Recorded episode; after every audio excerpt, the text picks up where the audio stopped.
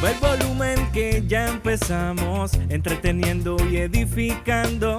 Con Radio Unete soy diferente, mensaje que cambiará tu mente. Así es, así es, así es.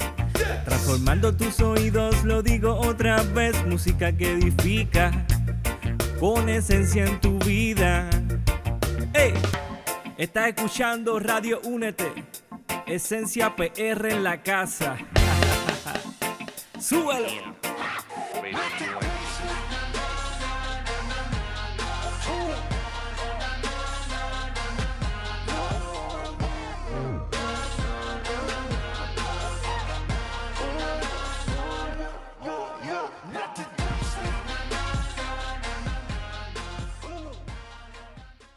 Hoy a todos los que se están conectando a radiount.net, a todos los que nos siguen por las redes sociales, por el Instagram, por el Facebook y a todos los que nos escuchan. Eh, estamos aquí en el programa Metamorfosis, así que como todos los martes a las 8 de la noche nos vemos hoy o nos escuchamos, no sé si tengas la oportunidad de vernos o solamente estés escuchando, eh, pero te mando un saludo aquí desde Miami, Florida.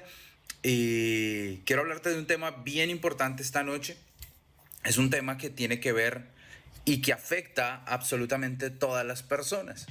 Eh, no sé si alguna vez te has sentido una persona desordenada, pero creo que todos los que en algún punto de nuestra vida hemos identificado el desorden, nos hemos dado cuenta de lo importante que es ordenar una vez nos damos cuenta que el desorden no lleva a ningún lado. Ahora, la Biblia es muy clara cuando habla acerca del orden y muestra que cuando Dios quiere iniciar algo, cuando Dios quiere empezar algo, lo primero que hace es poner orden. Dios diseñó este mundo, este planeta, y antes de empezar a llenarlo, Él le dio orden. Mira lo que dice Génesis capítulo 1, versículo 1 en adelante. Dice, en el principio creó Dios los cielos y la tierra, y la tierra estaba desordenada y vacía, y las tinieblas estaban sobre la faz del abismo, y el Espíritu de Dios se movía sobre la faz de las aguas.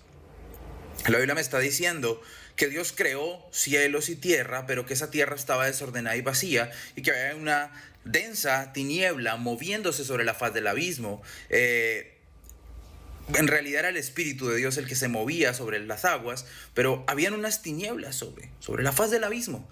Eh, y luego Dios dice que encendió la luz, dice hágase la luz, y cuando Dios enciende la luz se da cuenta que necesita organizar ese desorden y entonces empieza a poner orden. Y los primeros tres días lo que hace es colocar orden y los siguientes tres días lo que hace es llenar todo lo que quedó ordenado. Quiere decir entonces que Dios prende la luz y empieza a poner lo que tiene que ir arriba arriba, lo que tiene que ir abajo abajo, el agua a un lado, lo seco en otro, la luz a un lado, las tinieblas en otro, y luego empieza a llenar el día, empieza a llenar la tierra, empieza a llenar los mares, empieza a llenar la noche con lumbreras, y al final de todo eso pues pone al hombre y a los animales. Eso me dice a mí que Dios antes de llenar, de multiplicar, de colocar lo que tiene que ir en el lugar que Él diseñó y como Él lo diseñó, necesita hacer orden. Y hay personas que no entienden por qué su vida no está como debería estar, o por lo menos no como Dios lo diseñó. Y déjame decirte que Dios no va a llenar tu vida y no va a llenar tu espacio y no va a llenar tu corazón, tu casa, tus días con las bendiciones que Él tiene hasta que tú no le hagas un espacio en medio de tu desorden. Es decir, que hagas orden. ¿Qué es orden? Para darle una definición clara. Orden es lo que antecede a la llenura de Dios. Orden es lo que antecede a la plenitud de Dios. Orden en realidad es identificar con un problema y ponerle solución. Es decir, que cuando decidimos ordenar, lo que estamos decidiendo realmente es ponerle fin a nuestros problemas y empezar a encontrar soluciones. Desorden es quejarse, desorden es llorar, desorden es, no caminar y avanzar a mejorar lo que tienes que mejorar. ¿Cuántos saben que llorar no soluciona nada? Y no te estoy diciendo que no puedas llorar, pero después de llorar tienes que secarte tus lágrimas y avanzar y continuar hacia donde tienes que ir. Y hacia donde tienes que ir no es la dirección del problema, sino dar la vuelta y empezar a caminar hacia el otro lugar. Eso es poner orden. Dios ordena toda vida que quiere llenar de su bendición. Primero la ordena y luego la llena de bendición. Así hizo Dios el universo. El orden me indica que hay una mente inteligente detrás de eso. Puedo ver, algo que se llama inteligibilidad, que es la capacidad de ver inteligencia detrás de una acción.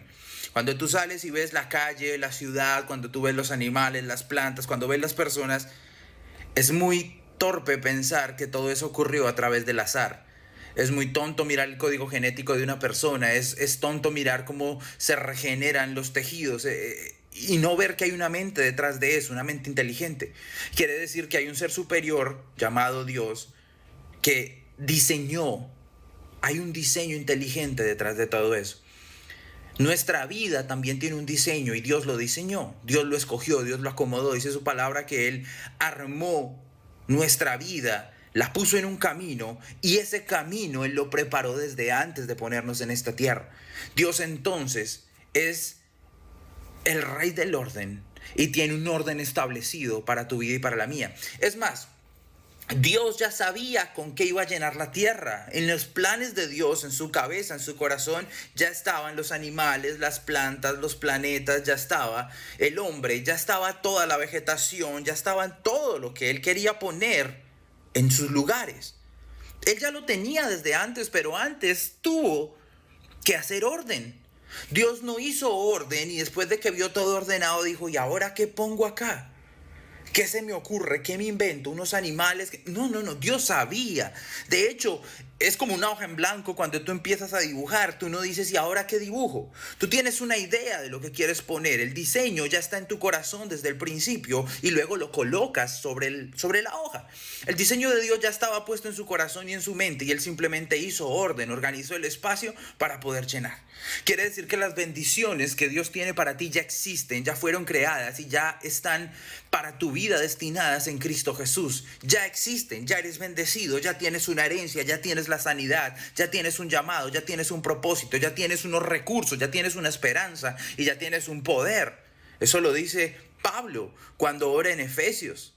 Que los ojos de nuestro entendimiento sean abiertos para poder ver cuál es el orden de Dios para nuestra vida. Quiere decir que tenemos un velo, que nuestros ojos están cerrados y no podemos ver esas tres cosas por las cuales Él ora, que son la esperanza a la que Dios nos ha llamado, número dos, la herencia que le corresponde a sus santos, a sus hijos, y número tres, el poder que habita en nosotros, que es el mismo que levantó a Jesús de los muertos. Quiere decir que antes de ver todo esto en tu vida, tienes que poner orden. Pero ese orden traerá la bendición de Dios. Es más, eso ya existe y Dios simplemente va a llenar tu vida con lo que Él ya terminó. Pero antes tengo que poner orden. Y lo primero que tienes que hacer para poner orden es, número uno, reconocer que si tú pudieras solo poner orden en tu vida, ya lo hubieras hecho hace rato, y tu vida y la mía no estaría como está. Necesitamos entonces saber que Dios es un inteligente, mucho más inteligente que nosotros, que su orden es superior al de nosotros, que los planes de Él no son nuestros planes, que sus soluciones no son nuestras soluciones. Y como dice la Biblia en Proverbios, hay caminos que al hombre le parecen derechos, le parecen buenos, le parecen diestros, le parecen lo mejor, pero su camino es fin de muerte, eso dice la Biblia. Su camino al final es un camino de muerte. Quiere decir entonces que una vida que no está ordenada va rumbo a la muerte. Y cuando lo decimos de esa manera ya no nos parece tan sencillo, ya no se nos hace tan simple, ahora se pone complicado. Cuando tú pones el análisis acerca de cómo va a ir tu vida y te das cuenta que va caminando hacia la muerte, lo primero que tú tienes que hacer es detenerte y decidir si quieres seguir caminando hacia la muerte o quieres hacer el camino de vida que Dios estudió. Porque una vida ordenada por Dios, te repito, va camino a la muerte. Es como en las películas.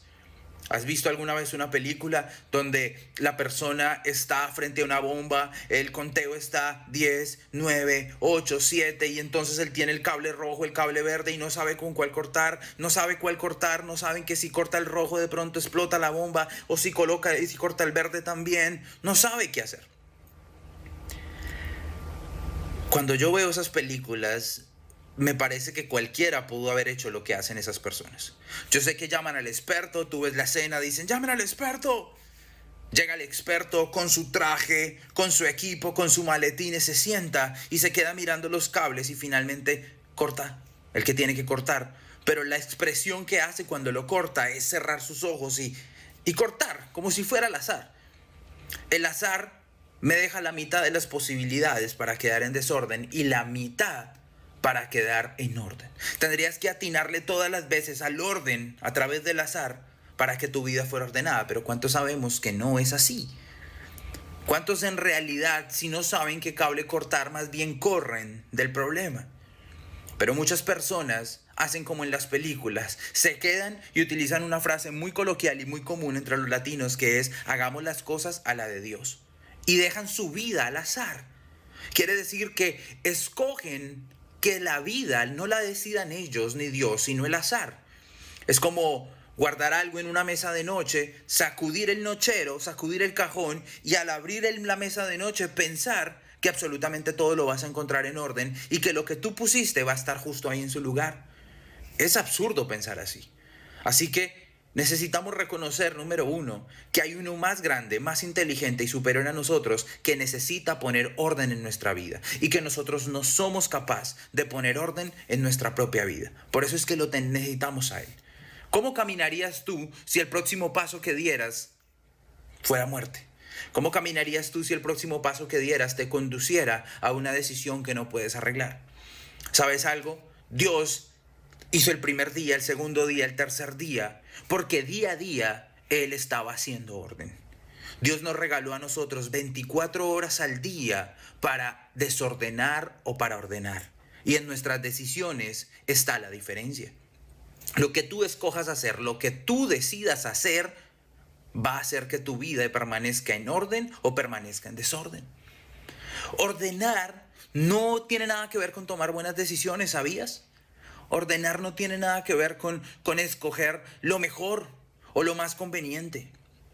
Orden es tomar decisiones correctas. Y quiero hacer un énfasis en esto porque la diferencia entre las decisiones buenas y las decisiones correctas es lo que va a traer orden a tu vida. ¿Sabes algo? Muchas decisiones de orden no van a ser tan buenas para nosotros. Orden va a hacer que saquemos de nuestra vida personas que quizás son tóxicas y que nos va a doler mucho cuando las retiremos. Orden en nuestra vida va a hacer que dejemos de gastar el dinero en esos gustos, en esas cosas que nos tranquilizan el alma, y entonces no va a ser tan bueno. Pero Dios nos manda a no hacer cosas buenas y malas, Dios nos manda a hacer lo correcto, y lo correcto es alinear nuestra vida con los principios de la palabra de Dios, con lo que Dios dice. Si Dios es el inteligente en esta situación, si Dios es el que más sabe, entonces ¿por qué no hacemos lo que Dios dijo que teníamos que hacer? Pero personas deciden vivir una vida aún con Dios, incluyéndolo a Él, pero no haciéndolo su Señor. Es decir, no escuchando los principios que hay en su palabra, sino dejándose llevar por lo que ellos quieren.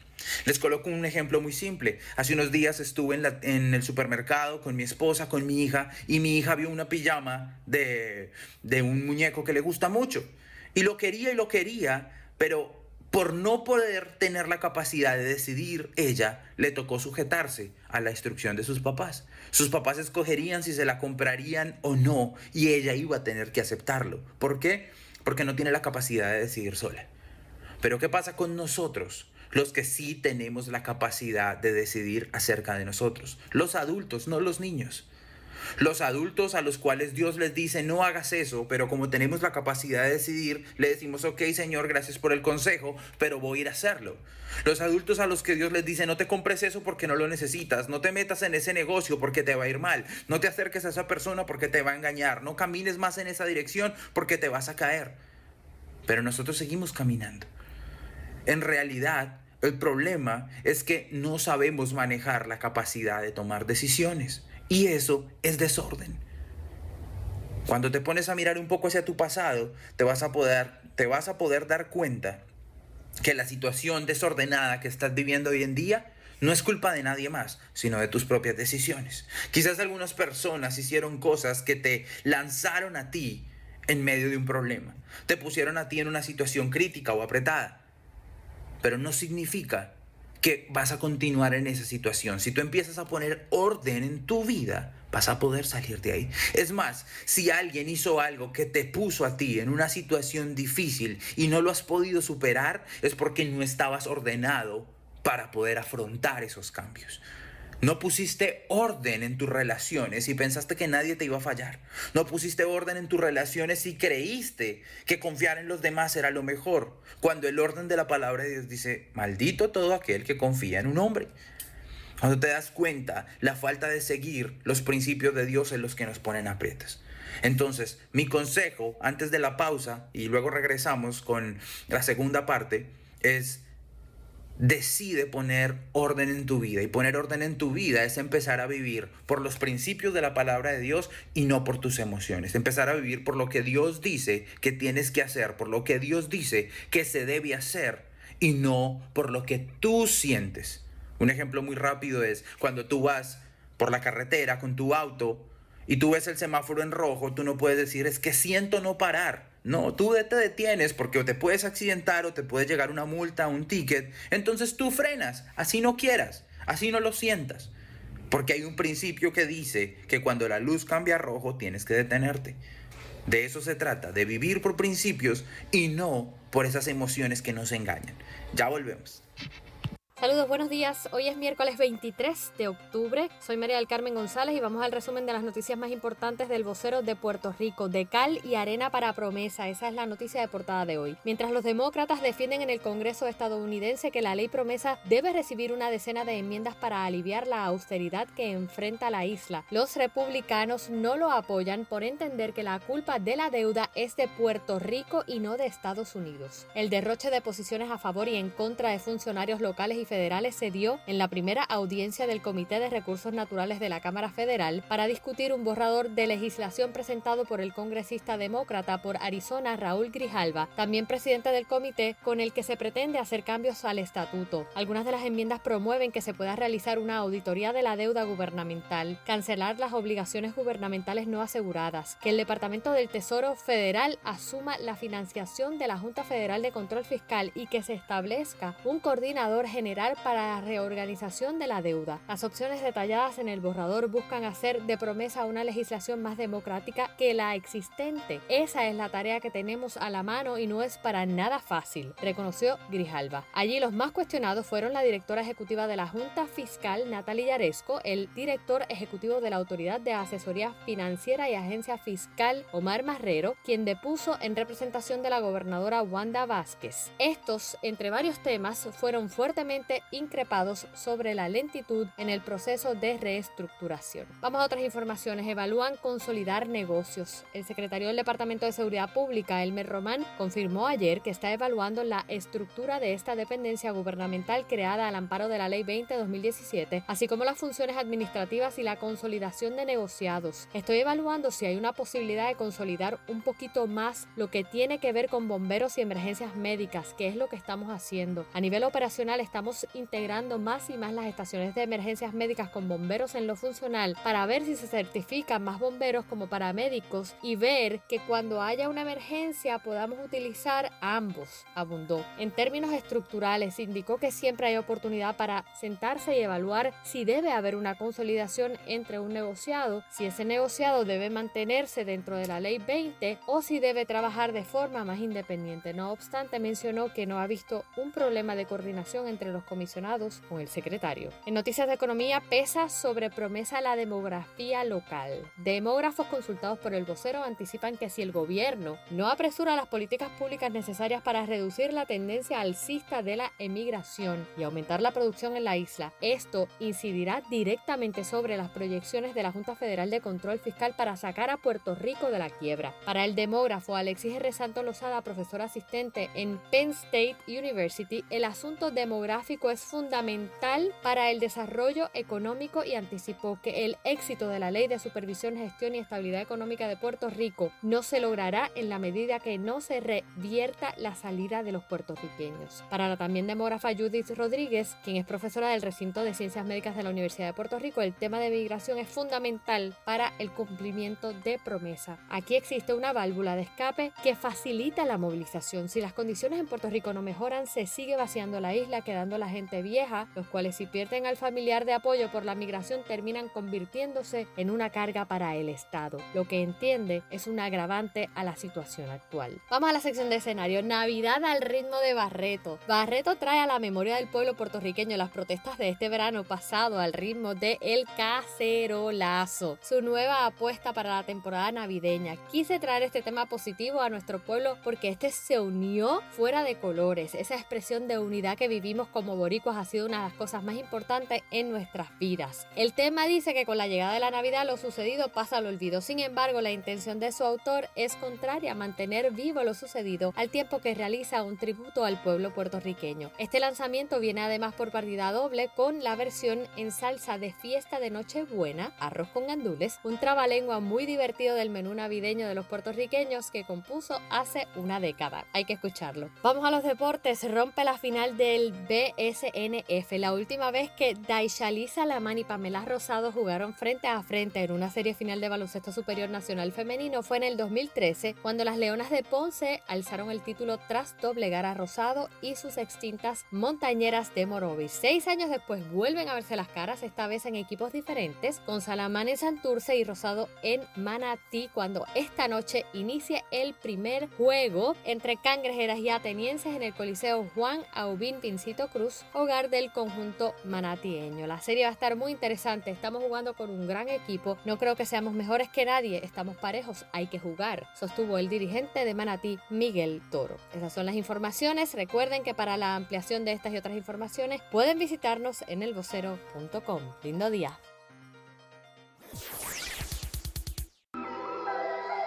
Yo, it, Radio UNT te trae la información de cómo seguirnos por las redes sociales y por los apps. Así que, por medio de Twitter, Radio UNT underscore net.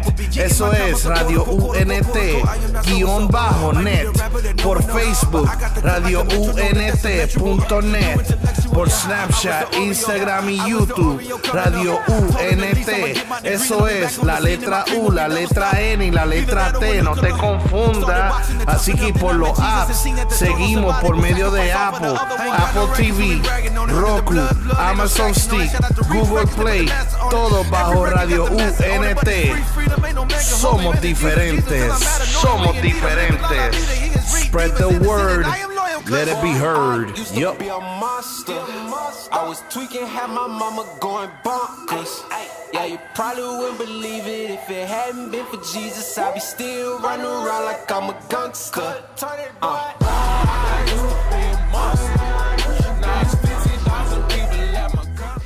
Síguenos en Instagram, Twitter y Facebook como All in One Body. Bueno, y regresamos aquí a la segunda parte de Orden en Metamorfosis, radio unt.net.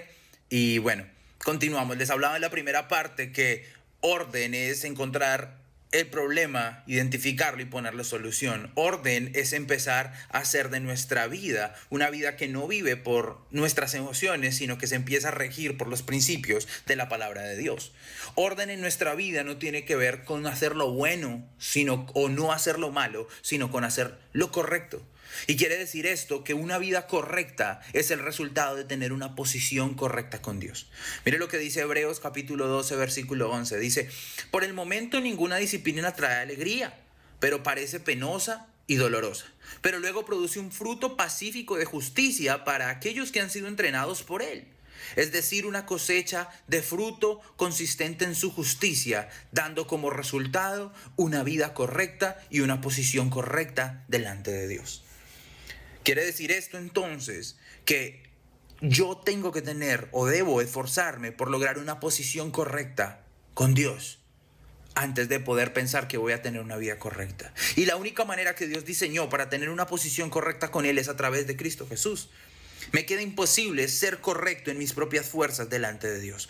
Puedo hacer todo lo que yo quiera, puedo eh, darle mercados a los pobres, puedo pagar mis impuestos, puedo no decir groserías, puedo no decir mentiras, puedo ser bondadoso y generoso, pero mis buenas obras no me dejan en una posición correcta delante de Dios. La única cosa que me pone en una posición, posición correcta con Dios es el sacrificio de Jesús en la cruz. Lo primero que tengo que hacer entonces es poner en orden mi relación con Dios. Es decir, ¿quién es Dios para mí? Y saben, los discípulos tuvieron que enfrentar eso. Jesucristo les pregunta, ¿quiénes dicen que son, que soy yo? ¿Quién dice que soy yo las personas? Mateo capítulo 16 lo dice. Y la gente le dijo, unos dicen que eres Elías, otros dicen que eres un maestro, otros dicen que Juan el Bautista, otros dicen que Jeremías, otros dicen que uno de los profetas. Y Jesús les pregunta a los discípulos, ok, eso dice la gente, pero ¿quién dices tú o quién dicen ustedes que soy yo?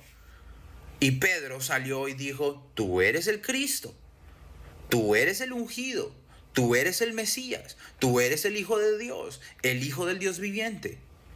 Y el Señor le dice, bienaventurado seas, Pedro, porque eso no te lo reveló ni carne ni sangre, sino mi Padre que está en los cielos. Y ahí el original de la palabra bienaventurado en realidad es, eres feliz, eres afortunado y estás listo para ser envidiado. Porque cuando Dios decide poner orden en la vida de una persona, las bendiciones que llegan a esa persona empiezan a generar envidia en todos los desordenados. Porque es muy cierto que muchas personas quieren tener las bendiciones que otros tienen, pero no quieren tener la disciplina y la vida correcta en relación con Dios a través del orden. Pero quieren lo que Él tiene, pero quieren seguir desordenados. Es algo así como tener todos los privilegios, pero ninguna de las responsabilidades. Y es que cuando yo quedo en relación correcta con Dios a través de Jesús, mi vida inmediatamente siente un deseo interno de empezar a hacer orden. ¿Cómo puedes hacer orden? Simple, dale un lugar a cada cosa. ¿Y cómo mantienes el orden? Coloca cada cosa en el lugar que le asignaste. Cuando tú llegas a tu casa, debería haber un lugar para las llaves. Eso es el principio del orden. Pero el ciclo se cierra al entrar a tu casa y poner las llaves en ese lugar. Porque hay muchas personas que tienen en su casa un lugar para cada cosa, pero no lo utilizan. Ponen otras cosas ahí o ponen las cosas en los lugares que no son. Yo entiendo que a veces llegamos a la casa afanados, ponemos las cosas sobre el comedor, sobre la mesa, sobre en la sala, en los muebles, en algún lugar. Los ponemos ahí, entramos a nuestras eh, tareas diarias, nos movemos en medio del afán, quizás vamos de afán para el baño, pero al regresar deberíamos empezar a poner orden. ¿Sabe cuándo es cuando las personas más orden hacen en su casa? Es cuando invitan a alguien. Cuando sabemos que vamos a tener visita, nuestra casa inmediatamente queda ordenada. Empezamos a recoger todo, alzar todo, arreglamos lo que antes no servía, hasta le compro uno pilas al control remoto para dejar de darle golpes. Le compramos baterías.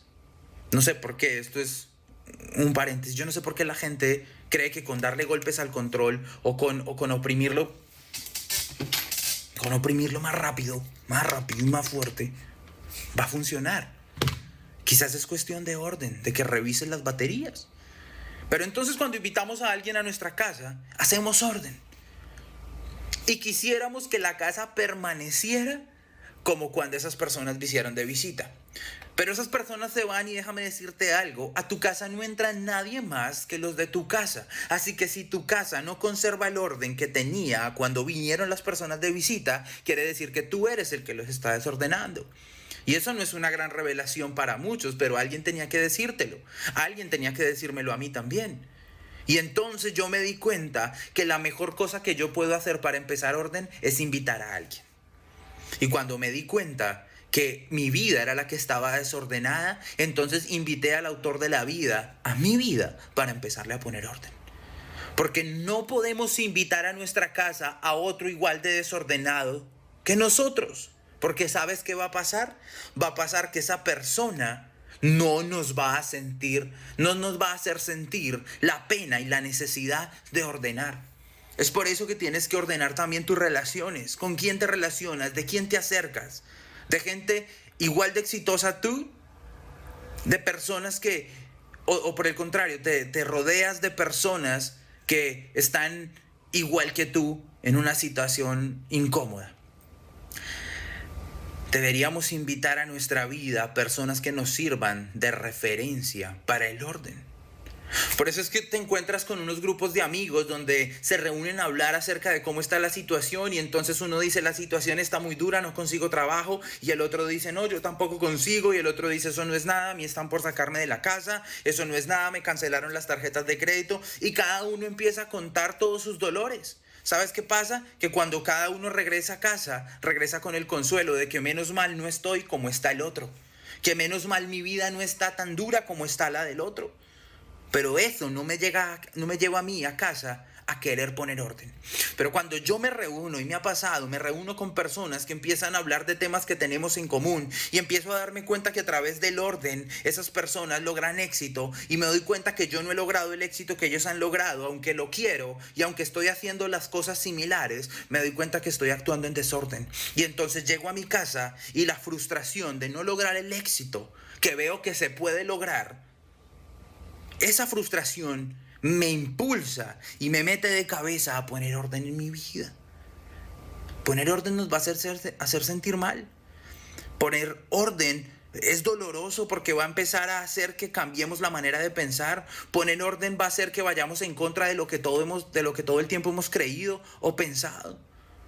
Poner orden va a hacer que nuestra vida dé un giro de 180 grados y empecemos a enfrentarnos a cosas que no nos gustan. Nos va a tocar aprender rutinas, nos va a tocar inyectarle disciplina a nuestra vida. Pero recuerden que sin orden Dios no puede llenar nuestra vida. La razón por la que Cristo vino a la tierra es para deshacer el desorden del diablo. Es para deshacer el desorden de nuestra vida. Cristo vino a modelarnos una vida en orden en relación a los principios de Dios. Cristo vino a mostrarnos cómo sí se puede ser 100% hombre y vivir de acuerdo a la palabra de Dios. Todos queremos los milagros de Jesús, todos queremos vivir con los recursos de Jesús, que eran muchos. Todos queremos tener las cosas y los logros y los éxitos que tuvo Jesús. Y el secreto fue que no hizo nada el Padre no le dijo que hiciera. Se pegó a cada instrucción que Dios dijo para hacerlo. Hay que poner orden y muchas veces ese orden va a tener relación con nuestros padres. Todo hijo debe acercarse a sus papás a recibir una instrucción de orden, una instrucción que vaya alineada con la palabra de Dios. A veces nuestros padres quizás no son cristianos, pero dicen cosas muy sabias. Y nosotros no nos sometemos a ese orden. Y por eso nuestra vida está mal. Cristo vino a la tierra a poner orden, a ser ejemplo de cómo llevar una vida en orden. Porque los principios que él vivió mantuvieron su vida en orden. Es más, cuando él quiso saltarse el orden, los principios lo mantuvieron. ¿Cómo así que Cristo quiso saltarse el orden? Claro. Cristo dijo, Pasa de mí esta copa, pero que no se haga mi voluntad sino la tuya. Cristo quería cambiar el orden, Cristo quería cambiar el rumbo. Cristo no era que le diera miedo morir en la cruz. Lo que pasaba con Cristo es que no quería separarse del Padre. Y él dijo, yo sé que el orden que tú estableciste es que nos separemos por el pecado que viene a mi vida y que yo muera y que quedemos desconectados. Pero ¿será que podemos hacerlo de otra manera donde tú y yo no nos separemos? Pero al final dijo, no importa, que no se haga mi voluntad, sino tu voluntad. Esos son principios de orden, porque los principios nos permiten mantener el orden. Los principios nos dan dirección. Los principios deberían ser nuestra brújula en el camino. Los principios de la palabra de Dios deberían ser el vehículo en el que nos movemos a cumplir nuestras metas y nuestros sueños. Principios es distinto de emociones. Los principios ordenan y las emociones desordenan. Es así de simple. No hay otra manera de ver las cosas. Si tienes orden es porque hay principios en tu vida. Una hora de levantarte, una hora de acostarse, una hora para comer, una hora para leer, una hora para jugar, una hora para dormir, una hora para relacionarse, una hora para orar, una hora para leer la palabra. Todo con orden. El desorden es completamente ajeno a los principios y a las, y a las emociones le destinamos el control de nuestra vida. Entonces no quiero leer, no siento orar, no siento escribir, no siento llamar a la persona, no siento ir al trabajo, no siento estudiar, no siento escuchar una enseñanza, no siento organizar mi cuarto, no siento pagar el dinero. Las emociones completamente desordenan nuestra vida. Tú no puedes decirme un día, es que sentí poner mis zapatos en el congelador o sentí poner la losa sucia dentro del closet. ¿Por qué no lo hacemos así? Porque tenemos unos principios, sabemos que la ropa va en el closet, la, la losa sucia va en el dishwasher, en el lavaplatos, la comida va en la nevera. Pero cuando revisamos nuestra vida, podemos darnos cuenta que hay desorden. Y es exactamente igual a los ejemplos que te acabo de poner. Cuando tú revisas te vas a poder dar cuenta que estás metiendo personas a tu vida que no tendrían por qué estar ahí, que estás metiendo cosas en tus relaciones que no tendrían por qué estar ahí, que estás metiendo a tu corazón a personas que no conoces y que estás atando tu vida a personas que no te aman. Y permites formar un concepto de ti con personas a las que tú no les importas, pero que se atrevieron a decir un juicio de ti. Es igual de tonto esto que meter mis zapatos dentro del congelador o que quizás llevar la comida a ponerla debajo de la almohada de mi cama. Hay un lugar para cada cosa. Vivir una vida dirigida por las emociones y no por principios es una locura. Es una locura. Necesitamos poner principios en todo lugar donde hay emociones. Su palabra son nuestros principios y su palabra dice que no robaremos, entonces le vamos a pagar el dinero que le debemos aún al que no nos está cobrando. No podemos hacer que gracias a Dios se le olvidó. Si su palabra dice que perdonamos, entonces tenemos que perdonar al que no nos quiere perdonar. Es más, al que no nos encontremos lo podemos perdonar. Si su palabra dice que la vida se respeta, entonces no podemos ir a favor del aborto. Es así de simple. Son principios. Dios los estableció para poner un orden de bendición, para poder después llenar de multiplicación. Sus principios no se mueven. Aquí en la Florida hay unos puentes que se levantan para que pasen los barcos. Imagínese usted ir en su carro y ve que el puente se está levantando y usted decir, no, yo siento pasar y saltar al otro lado. Si lo hace, se mata. Entonces no haga y no se mueva por emociones, porque seguramente terminará muerto. Y ya con esto quiero terminar. Quiero dejarle un texto que escribí acerca de lo que te puede pasar si empiezas a vivir por principios y no por emociones. Lo peor que te puede pasar al vivir por la palabra de Dios es que te quedes solo porque entonces personas tóxicas se alejaron de tu vida. Lo peor que te puede pasar es que te quedes sin planes, porque aquellos lugares donde los vicios destructivos te atrapaban, ahora ya no los visitas. Puede pasar que ahora el dinero te alcance para invertirlo en tu familia y en la gente que amas, porque ya no compras la compañía de nadie. Es más, puede que te sientas fea porque ya no escuchas a esos hombres que te endulzan los oídos para solo llevarte a la cama. Es más, puedes que te sientas ahora tu hombre como un hombre feo, porque decidiste tomarte un tiempo para escoger la mujer correcta y ya no le endulzas el oído a cualquier mujer. Eso es orden en las relaciones. Si lo que buscas es promoción, creo que encontraste el lugar indicado. Publicidad. RadioUNT.net tenemos las plataformas necesarias para llevar tu mensajes y compañías a las naciones. Para más información, puedes marcar al 407-483-6423. Repito, 407-483-6423 llevando tu compañía y tus mensajes a las naciones. Publicidad Radio UNT somos diferentes. Worldwide. 407-483-6423.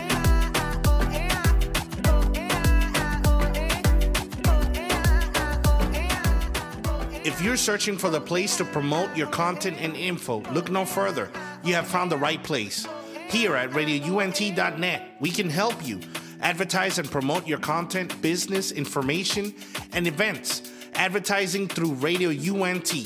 Please hit us up at any time for further information at 407 316 6376. Again, 407 316 6376. Allow us to help you promote your content to the nations. Advertising through RadioUNT.net worldwide. RadioUNT.net. We are different.